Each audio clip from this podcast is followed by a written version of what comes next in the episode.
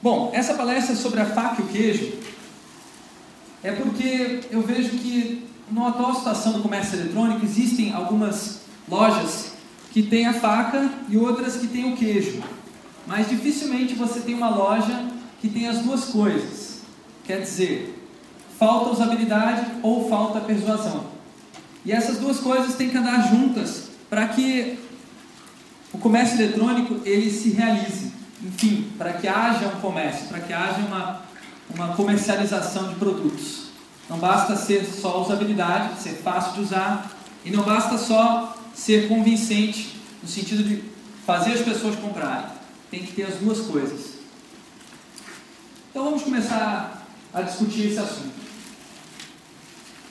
Analisando as estatísticas do Web Shoppers, a EBIT diz o seguinte: no ano de 2009, finalmente, o número de porcentagem de consumidoras femininas é, aumentou significativamente, tanto é que suplantou o número de, de consumidores masculinos.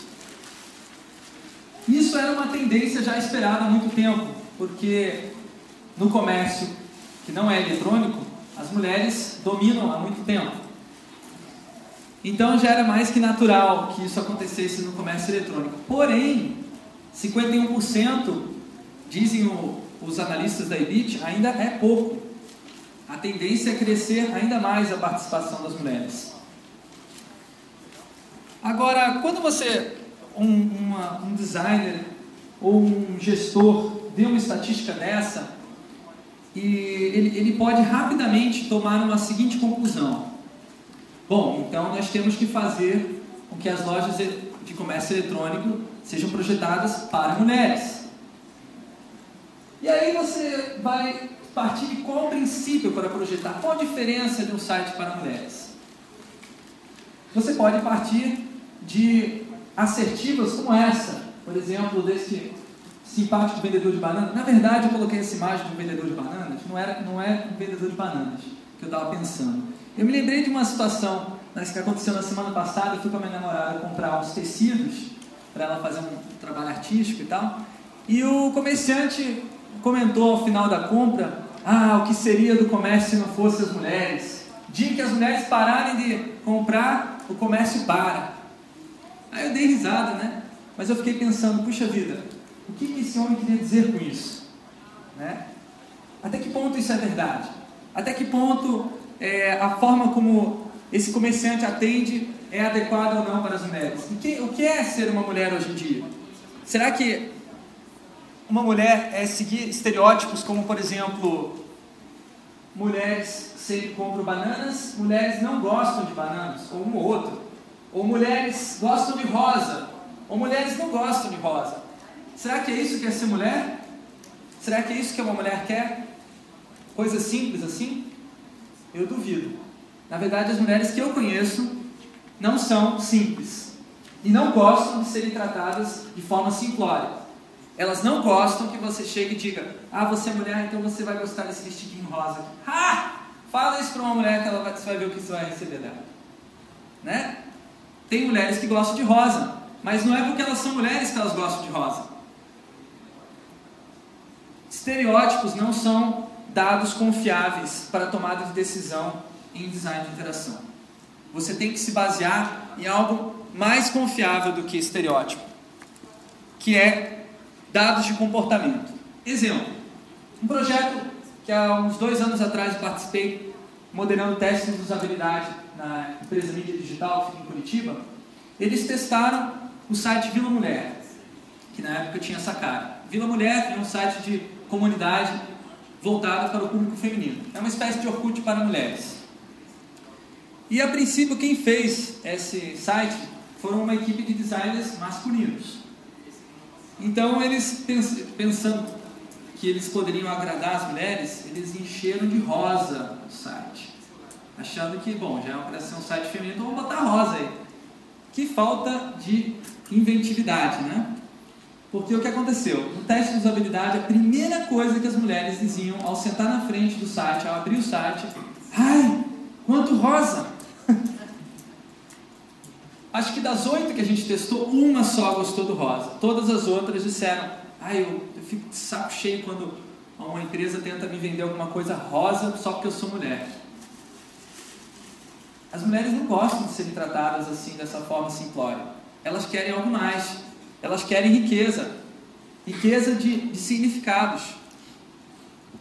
Então, para você tomar, tomar decisão em design de interação, você tem que se basear no negócio que é comportamento real dos usuários.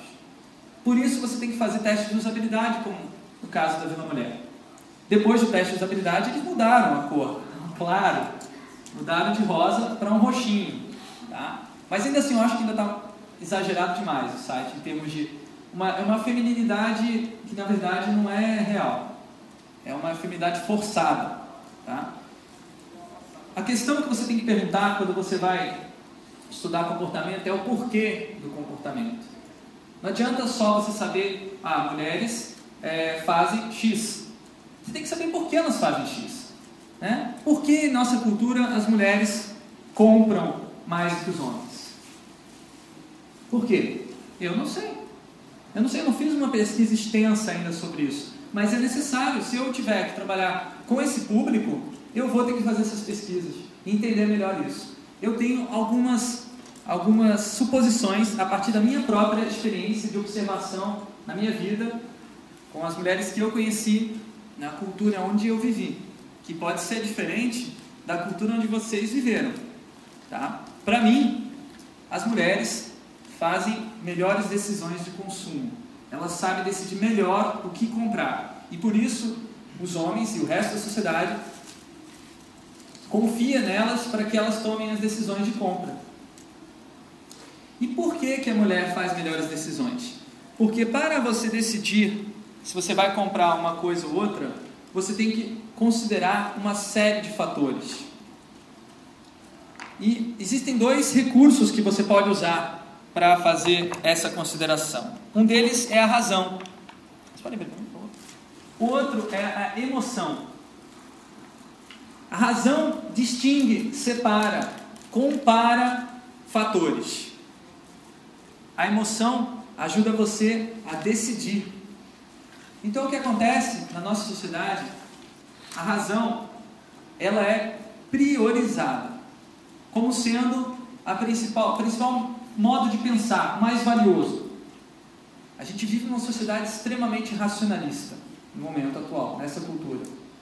Porém, a emoção ela não, não é possível de ser completamente eliminada de qualquer pensamento. Na verdade, emoção e razão andam juntos. Porém, você pode tentar conter as suas emoções. E isso é algo que, graças a Deus, as mulheres ainda resistem a conter as suas emoções. Ainda existe uma certa liberdade na nossa sociedade para as mulheres expressarem suas emoções. E por isso elas são melhores para decidir o que comprar, porque elas usam a emoção, não usam só a razão. A mulher chega em casa cheia de sacolas Aí o marido fala: Ei, mulher, vamos no shopping center de novo, né? Aí ela diz: Ah, sim, comprei umas coisinhas para você, comprei esse aqui para o meu nosso filhinho, comprei esse aqui para papai e esse aqui para a sua mãe. Aí você fala assim: Ah, gastou dinheiro, mulher irracional. Como assim irracional? Ela fez a conta de quanto dinheiro ela tinha no bolso dela ou no cartão de crédito, no limite, e comprou. Quer dizer, se ela comprou, ela teve que fazer algum tipo de conta, porque existem limites, a não ser que seu cartão seja sem limites. Mas aí o irracional é você. o que acontece é que quando ela comprou, ela julgou também pela questão emocional, afetiva. Ela percebeu que a sua mãe precisava de um carinho. Isso é algo que você dificilmente vai pensar. E ela vai dar para sua mãe e vai dizer que foi você que deu. E vai fazer, e vai, você vai se sentir melhor por isso, a sua mãe vai se sentir melhor e a mulher vai estabelecer relações sociais mais afetivas na sociedade, vai manter o afeto. Então a mulher hoje, para mim, ela é, digamos assim, a, a ente social que guarda as emoções da nossa sociedade. Tá? E por isso ela é melhor para tomar decisões. Quer que, quer que a sua empresa cresça? Coloque uma mulher na gerência. Mas isso eu não sou especialista em gestão, é só uma opinião pessoal, ok? Sou especialista em usabilidade. E uma das questões que pega na usabilidade é a escolha, é a decisão de clicar em um alimento, de comprar um produto. E essa decisão se torna proporcionalmente mais difícil quanto maior o número de opções. Na nossa sociedade existe uma crença de quanto mais opções você tiver para consumir, mais feliz, mais satisfeito o consumidor vai estar. Mentira. Barry Schwartz, um psicólogo americano, pesquisou extensamente esse fenômeno e provou por A mais B que as pessoas ficam mais infelizes quanto mais opções elas têm. Por quê?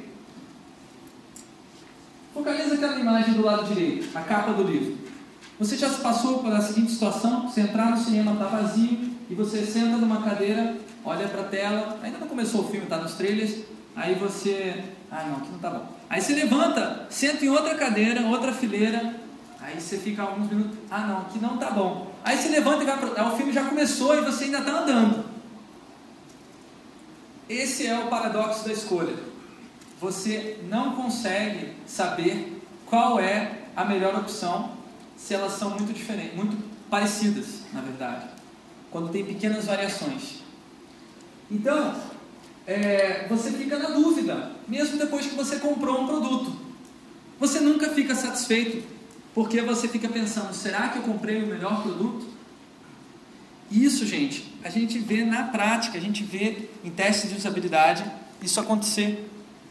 Um outro teste que eu participei também na mídia digital, Magazine Luiza, também uns dois, três anos atrás, eles estavam testando um protótipo novo de navegação é, na, nas categorias de produtos, carrinho de compras, enfim. Quando chega, a, a, tarefa do teste de usabilidade era a seguinte: usuário, por favor, é, compre o um notebook, mas não dizia qual notebook, não dizia é, para quem era o notebook, compre o um notebook. Que acontecia? O usuário ia lá, clicava na seção informática, depois clicava em notebook. A hora que abria essa página, com um monte de informação sobre notebooks. Notebook 5 Intel Celeron 2.0 GHz. Notebook 5 processador Intel Celeron 2 GHz 1 GB. Peraí, qual a diferença? 1 GB, HD 80 GB, HD 80. Peraí, qual a diferença entre o primeiro e o segundo? Aí você já começa olhar, já fica meio confuso. Um monte de informações que você não sabe o que significa. Aí você fala, ah, mas isso aí todo mundo sabe que é 1 GB. Ah, todo mundo sabe que é gigabyte. E a diferença entre gigabyte e gigahertz? Vai perguntar para um usuário comum que não trabalha com informática para ver se ele vai saber a diferença. Então o que acontece? Quando chegava nessa página, os usuários ficavam muitos minutos.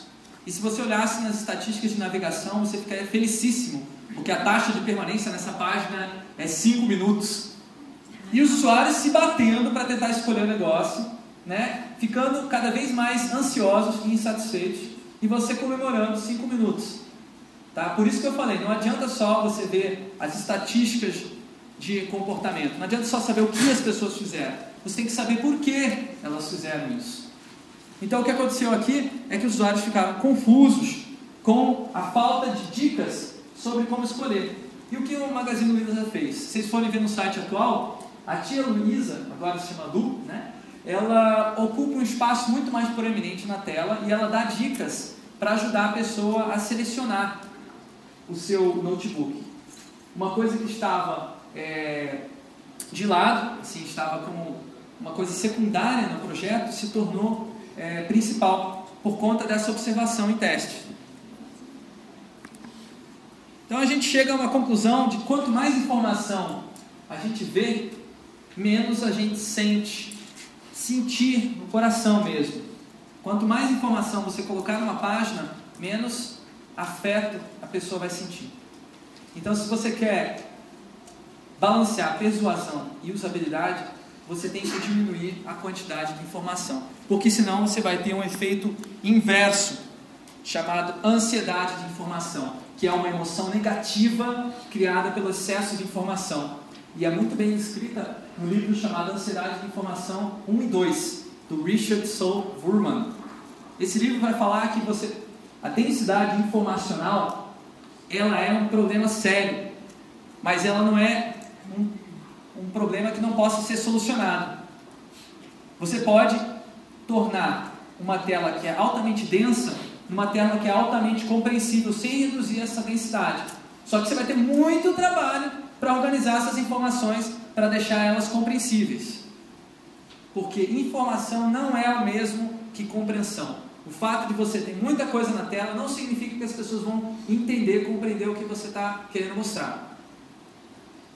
Por que não reduzir essa densidade então? Se é tão difícil você chegar numa, num arranjo informacional que seja fácil para o usuário compreender, por que não reduzir a quantidade de informação? Por que não reduzir a quantidade de produtos que você oferece numa mesma tela, como o Barry Schwartz propõe? Vamos reduzir a ansiedade das pessoas ao navegar no comércio eletrônico.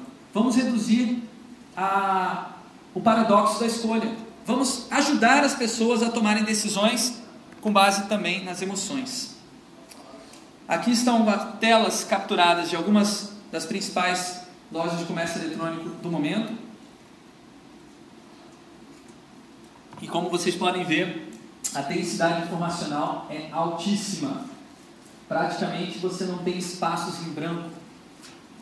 As lojas estão faturando cada vez mais, porém as, as páginas estão diminuindo a densidade informacional. Isso tem melhorado, mas ainda está muito pesado. Por quê? Porque se quer mostrar tudo que a loja oferece, a as, todas as possibilidades de comércio que você tem nessa loja. Mas aí surge essa, esse problema da ansiedade da informação e do paradoxo da escolha. Bom, esse fenômeno não é novidade. Na verdade, eu já vi escrito sobre ele em 2003, primeiro ano de funcionamento do meu blog. Eu era super chunga na época. É, eu disse o seguinte: olha, a decoração de Natal das páginas das lojas virtuais em 2003 está é, tá com um problema sério, né? 20% delas não conseguiram completar as vendas, isso eu estou falando dos Estados Unidos, né? 20% delas não completaram as vendas por excesso de enfeites, tinha muito flash, muita animação, e o que acontecia? Os servidores ficavam carregados e as páginas proviam as páginas mais lentamente, o consumidor ficava é, irritado e acabava desistindo da compra. Também, obviamente, ficava com esse problema de de densidade informacional. Agora, o mais gozado desse caso, desse texto, é que aconteceu coisa, uma coisa inusitada. Eu comecei a receber paraquedistas aos montes, aos borbotões nessa página. Pessoas que digitavam no Google decoração de Natal. E o que acontecia é que eles viam é, uma página, né, aquela página ali falando sobre comércio eletrônico. Aí eu peguei, mudei ela, coloquei um monte de anúncio aí para as pessoas comprarem no, no parceiro, no caso Submarino, afiliados, sistema de afiliados, para comprarem é, uns DVDs que explicavam como fazer decoração de Natal. É claro, tem que lucrar também, né? O que acontece? É, por que, que caiu na minha página? Porque ninguém tinha feito, além de mim, uma página que tinha o título Decoração de Natal em toda a internet brasileira. Que coisa mais simples. Aí você fala, ah, mas peraí, decoração de Natal, a gente não vende decoração de Natal. Na época, é, a americana já vendia, já vendia enfeite de Natal, se não me engano. Se não me engano. Mas o, o submarino não vendia. Não vendia o que eles, as pessoas realmente estavam procurando, mas vendia esses DVDs. Né? Poderia mostrar esses DVDs quando você digitava decoração de Natal. Né? Mas se você hoje for, hoje for digitar decoração de Natal na busca do submarino, o que acontece é que você vê tênis assim, não é um problema só do submarino, é um problema de quase todas as lojas é, virtuais no Brasil. As buscas são muito ruins. E por isso o Buscapé está crescendo tanto. Porque a busca do Buscapé é um pouquinho melhor do que as outras lojas. E por que elas não são boas? Porque elas não são feitas manualmente, não tem um trabalho manual muito forte nela. Para você fazer, cuidar de uma busca, você não, não adianta só você ter critérios automatizados e deixar que aquilo funcione, porque senão acontece coisa. Eu tenho certeza que se alguém do submarino ver isso aqui, vai mudar na hora. Só que o problema é o prejuízo que isso acontece enquanto está no ar e você não sabe que está no ar. Então tem que fazer um monitoramento manual das ferramentas de busca. Tá? Esse DVD ele aparece, só que no sexto resultado. Então, o segredo para conciliar persuasão e usabilidade no comércio eletrônico é fazer pesquisa para conhecer o comportamento dos usuários e saber o porquê. Existem muitos métodos de pesquisa e eles já são bastante aplicados nas lojas de comércio eletrônico no Brasil, como o levantamento sociodemográfico que faz a EBIT, como as estatísticas de navegação, que todo mundo dá uma olhada, todo mundo monitora, os testes de usabilidade que já estão se tornando rotina, os testes AB também, testar diferentes versões de uma mesma página. Agora tem uma nova, um novo método aí que está começando a ser utilizado por algumas lojas aqui no Brasil, que é o estudo etnográfico. O estudo etnográfico eu vou mostrar aqui um pouco, porque como é novidade, basicamente você vai até onde moram os usuários e você monitora como é a vida deles, em todos os seus momentos. Então esse caso aqui é uma, é uma pesquisa feita pela Nokia, verificando como que as pessoas usariam TV móvel. Eles achavam que elas usariam na, no ônibus, no trem, e descobriram que não, no trem, no ônibus era muito ruim, porque só se você estivesse sentado você conseguiria assistir de uma forma convincente. E também, o, eles achavam que em pouco tempo, nos pequenos intervalos de tempo do dia, você iria querer ver televisão. Mentira! As pessoas não queriam ver é, televisão se fosse para ver só alguns minutos. Elas queriam ver pelo menos 10 minutos. E era difícil ter 10 minutos livre num dia a dia. Tá? Então eles descobriram que, na verdade, a TV móvel era mais útil dentro de casa, olha que inusitado, né? ou em ambientes onde você estaria se distraindo, como uma aula, uma aula chata do professor, você abre a sua televisãozinha ali, como está escondida, né? E essa, essas pesquisas etnográficas elas podem ser resumidas em outra técnica chamada personas. Você coloca ah, os perfis de usuários que você encontrou, você é, generaliza eles, você junta esses dados de pesquisa e sintetiza ele numa folha, numa, numa, numa ficha que mostra dados sobre esse usuário. Uma técnica que eu sugeriria, que pouca gente está fazendo, é usar um perfil do Orkut para esse, essa, essa persona e alimentar ela e fazer a sua equipe de design conversar com a sua persona de uma forma digital. É uma forma de dar vida à pessoa. Ok, então vamos resumir os conceitos até aqui passados. Persuasão é fazer as pessoas fazerem algo que elas não querem fazer. E usabilidade é fazer as pessoas fazerem algo que elas querem fazer. É possível conciliar? Claro, é só você agir no querer. E para isso, você tem uma escala. Para você fazer uma pessoa é, querer alguma coisa, você tem que ir da estratégia de persuasão é, contra a vontade para a estratégia de persuasão a favor da vontade. Então, são seis estratégias que você pode usar. Você pode ameaçar o usuário, você pode vigiar o usuário, pode chantagear o usuário, você pode convencer o usuário, pode induzir ou pode seduzir. E o mais incrível é que algumas lojas fazem as três coisas que estão ali em cima, que, embora elas tenham uma conotação extremamente negativa na nossa sociedade. Porque elas usam sistemas de alerta, uma mensagem de alerta é uma ameaça, você pode você fica na dúvida se você está deletando o AutoExecBat ou com Fixis. Mensagem de alerta deixa os usuários ansiosos. Tá? Cadastros são formas de deixar claro que você está vigiando tudo que a pessoa fizer no, site. Termos de compromisso são chantagem, porque se você não aceitar o termo de compromisso, você tem que ir embora. Você não pode escrever, não pode falar, não pode comentar. Você ou aceita ou vai embora. Né? As bullets list, lista de tópicos, né? como eu mostrei nessa palestra aqui, várias, é para convencer vocês do que eu estou falando.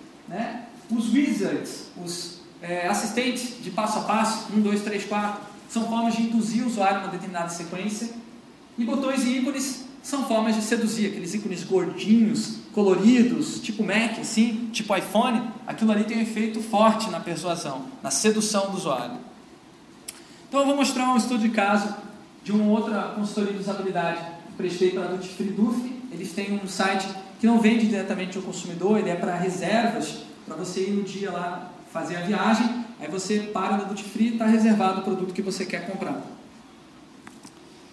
Então, no, no carrinho de compras, quando você iniciava a seleção de produtos, você já tinha que dizer se a viagem era para pegar o produto no embarque ou no desembarque. Se você não dizia, pum, tam, por favor, escolha embarque ou desembarque. Quer dizer, você não via o embarque e desembarque aqui em cima, os usuários não viam no teste de usabilidade, eles não viram isso. Por quê? Porque estava desconectado, eles queriam ver primeiro a questão do produto, eles não tinham pensado nisso e depois, essa questão não tinha um, um destaque bom. Tá? Então, depois que eles fizeram, eles mudaram desembarque, desembarque, botaram para baixo. Mas eu acho que deveria haver dois botões aqui. Um deles seria é, comprar no embarque, outro comprar no desembarque. De alguma forma, é, eliminar essa possibilidade de haver um alerta, porque os alertas não são bons. Vigilância, na hora que você, no próximo passo, você já tinha que se cadastrar, né? Para você poder ver as próximas etapas do, do carrinho, para saber o que, que você precisaria de dados para fazer essa reserva. Por exemplo, quais são os dados de viagem? Você tinha que digitar no cadastro, porque quanto mais cedo viesse o cadastro, quanto mais a loja pudesse pegar esse cliente, mais pessoas teriam na sua base de clientes para fazer promoções, para mandar newsletter, enfim, né? Agora, o principal problema dessa loja era que ela exigia que você soubesse que qual era a sigla de uma companhia aérea quando você fosse digitar o número do bilhete. Não bastava saber, ah, desculpa, o número do voo. Não bastava saber o número do voo. Você tinha que saber qual era a sigla. Então, você tinha que saber que Varig era RG. Isso não está escrito no bilhete de viagem. Não está escrito, você tem que saber. Quer dizer, é, por que, que fizeram isso? Ah, os desenvolvedores fizeram isso porque eles estavam com preguiça. Porque o número da sigla você pode botar no banco de dados lá e associar, porque ele já está dizendo o nome da companhia aérea. Mas os desenvolvedores falaram, não, tem que ser, o usuário tem que saber, pô é chantagem. Se não souber, não passa. O que aconteceu é que eles perdiam muitos clientes nessa etapa do carrinho de compra. Né? Depois eles só simplesmente mudaram, né? colocaram esses dados aí dentro de, da base deles e não pediram mais para o usuário. Daí diminuiu muito a taxa de fuga nessa, nessa etapa. Agora vamos para a parte positiva, estratégias de persuasão positivas. Quando você digita na, na busca, digitava, né, filmadora digital, você viu uma lista com informações enormes assim, sobre cada uma das filmadoras, cada um dos resultados. Uma tentativa de convencer o usuário a clicar, de ser, só que é muita informação. Né? No final das contas, você não convencia porque ninguém lia o que estava escrito ali. Né? Agora, compare, por exemplo, com outra estratégia que a gente sugeriu. Quando você digitar certas marcas que, é, que são é, top, que carregam assim, as, as vendas dentro da, do você teria uma página de busca customizada. Isso é uma coisa que eu acho que, puxa vida, deveria ser muito melhorada nas lojas de comércio eletrônico do Brasil. Fazer páginas customizadas para as buscas mais frequentes. É muito fácil você levantar isso seu, no seu log de buscas e fazer umas 10 páginas que seja, você já vai tornar a sua loja muito mais persuasiva. Então, quando você digitava Nike Vision, você tinha, ou Nike, na verdade, se digitasse qualquer termo Nike, você tinha esse banner é, grandão sobre a Nike em todos os resultados de Nike. Quer dizer, daí levando você para a loja, o hot site especial sobre a Nike dentro do site. Então, como estratégia de convencimento muito mais forte. Outra coisa que eles tinham lá, os wizards, né, que eu falei que são induções, né, você colocar um, um passo a passo é uma forma de induzir uma determinada sequência, embora o usuário possa voltar, avançar, ele tem liberdade para isso. Mas você induz, porque é um, dois, três, quatro. Você espera que o usuário faça essa sequência.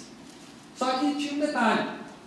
É, tinha uma série de possibilidades de cliques e de fugas nessa página no topo. Essa é uma coisa bem básica, na verdade, né, que a Amazon já, já resolveu há muitos anos, que é você eliminar todos os links que levam você para fora do carrinho de compras. É uma coisa simples que eles fizeram, também diminuiu bastante a taxa de fuga o usuário não ficava mais confuso, porque ele já tinha decidido se ele ia comprar, e se ele não quisesse comprar, ele podia clicar e voltar, mas a, a ideia é que você induzisse logo a fechar a venda de uma vez. E agora vamos para o último tópico, seleção. Então no site, é, quando você vê uma descrição de, de vários produtos, né, uma página de produtos, você tem um botão saiba mais. A pergunta saiba mais sobre o perfume. O que, que eu vou querer saber mais? Né? Não tem muito o que saber mais sobre o perfume, né? Deveria, o rótulo desse botão poderia ser outro, né? Mas eu acho, na verdade, que não deveria ter botão e nem preço. Se a pessoa quiser saber o preço, porque o problema do preço aqui é que é em dólar, né? Eles, a cotação deles é em dólar. E você tem que fazer um cálculo mental para saber quanto é 38 dólares hoje. Tem que abrir uma página para saber mais ou menos a cotação, fazer um cálculo para ver se é realmente barato ou se não é. Quer dizer, esquece o preço. As pessoas que vão comprar né, nessa loja não estão muito preocupadas com o preço, não. O negócio delas é produtos de qualidade. Então eu sugeriria, não foi implementado na loja, sugeri que fosse retirado preço e botões, tornando a página muito mais leve, muito mais light, muito mais sedutora, porque ela chama atenção para o produto, não para a compra, a, a, a, finalização da compra.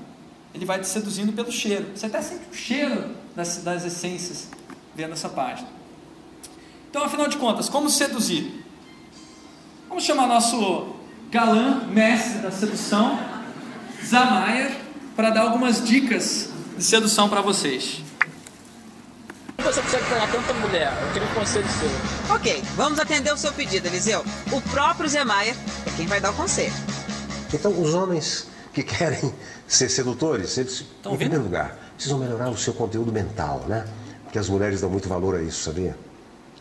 Felizmente, as mulheres julgam beleza de maneira muito subjetiva e elas conseguem ver num homem feio de bom conteúdo beleza, né? Talvez seja isso que aconteça comigo.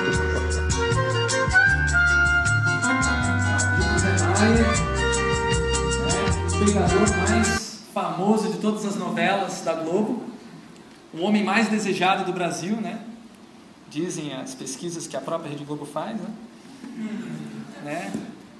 É, ele diz o seguinte: você tem que ter conteúdo mental, né? Então não adianta ser bonito, você tem que ter conteúdo, conteúdo relevante. Então eu vou citar um caso interessante que é o do Dustin Curtis. Ele é um designer, é, web designer, assim, muito bom, eu acho. Só que o cara, ele não é arquiteto da informação, ele não é designer de interação, ele não é especialista em usabilidade. E o cara teve a ingenuidade de achar que ele poderia fazer uma página da American Airlines melhor simplesmente por mudar o visual dela. Ele cortou um monte de conteúdos que ele achava que não era importante para os usuários e fez uma página que visualmente você fala lindo, amei, que era uma minha página assim. Peraí, o que, que ele fez? Ele publicou no site, depois ele recebeu uma resposta de uma pessoa que trabalhava no American Airlines falando, cara, legal, bacana, mas olha, você não considerou nenhum dos problemas políticos que a gente enfrenta aqui dentro, uma série de conteúdos premium, conteúdos customizados, conteúdos que são importantes para os nossos usuários, que estavam na nossa página agora não estão no que você fez, você não fez isso porque você não sabe quais são esses conteúdos. Você não sabe do que você está falando, basicamente o cara falou. E realmente, eu concordo. Dustin Curtis é um cara bom na parte visual, mas pô, como é que ele vai fazer um redesign no site sem saber todas as perrenhas políticas, todas as perrenhas de conteúdo, todas as questões legais que estão é, embutidas ali, que são muito importantes para você decidir. Então não é um processo fácil Tá? O design de interação de uma loja virtual. Eu estou mostrando algumas coisas e falo, olha, poderia ser feito desse jeito, mas eu sei que não é uma coisa simples, não é se mudar uma coisa para outra. Você tem que trabalhar um processo bastante complexo. Então, lembre-se tá, da Zenaya Facts. Né? O segredo da sedução é o conteúdo. Ok? Bom, eu trabalho no Instituto Faber Ludens como eu falei para vocês no começo, e a gente tem quatro áreas de atuação: pesquisa e inovação. Nós temos a área de ensino com treinamentos, minicursos e uma pós-graduação em usabilidade, ou melhor, em design de interação, minicursos de usabilidade e treinamentos também de usabilidade. Temos uma lista de discussão chamada Desinterac, que é aberta à população em geral, tem hoje 900 pessoas inscritas, é a melhor fonte de informação nessa área hoje no momento e fazemos consultorias e análises como as que eu mostrei aqui na palestra hoje, ok? Então agradeço a atenção de vocês e obrigado.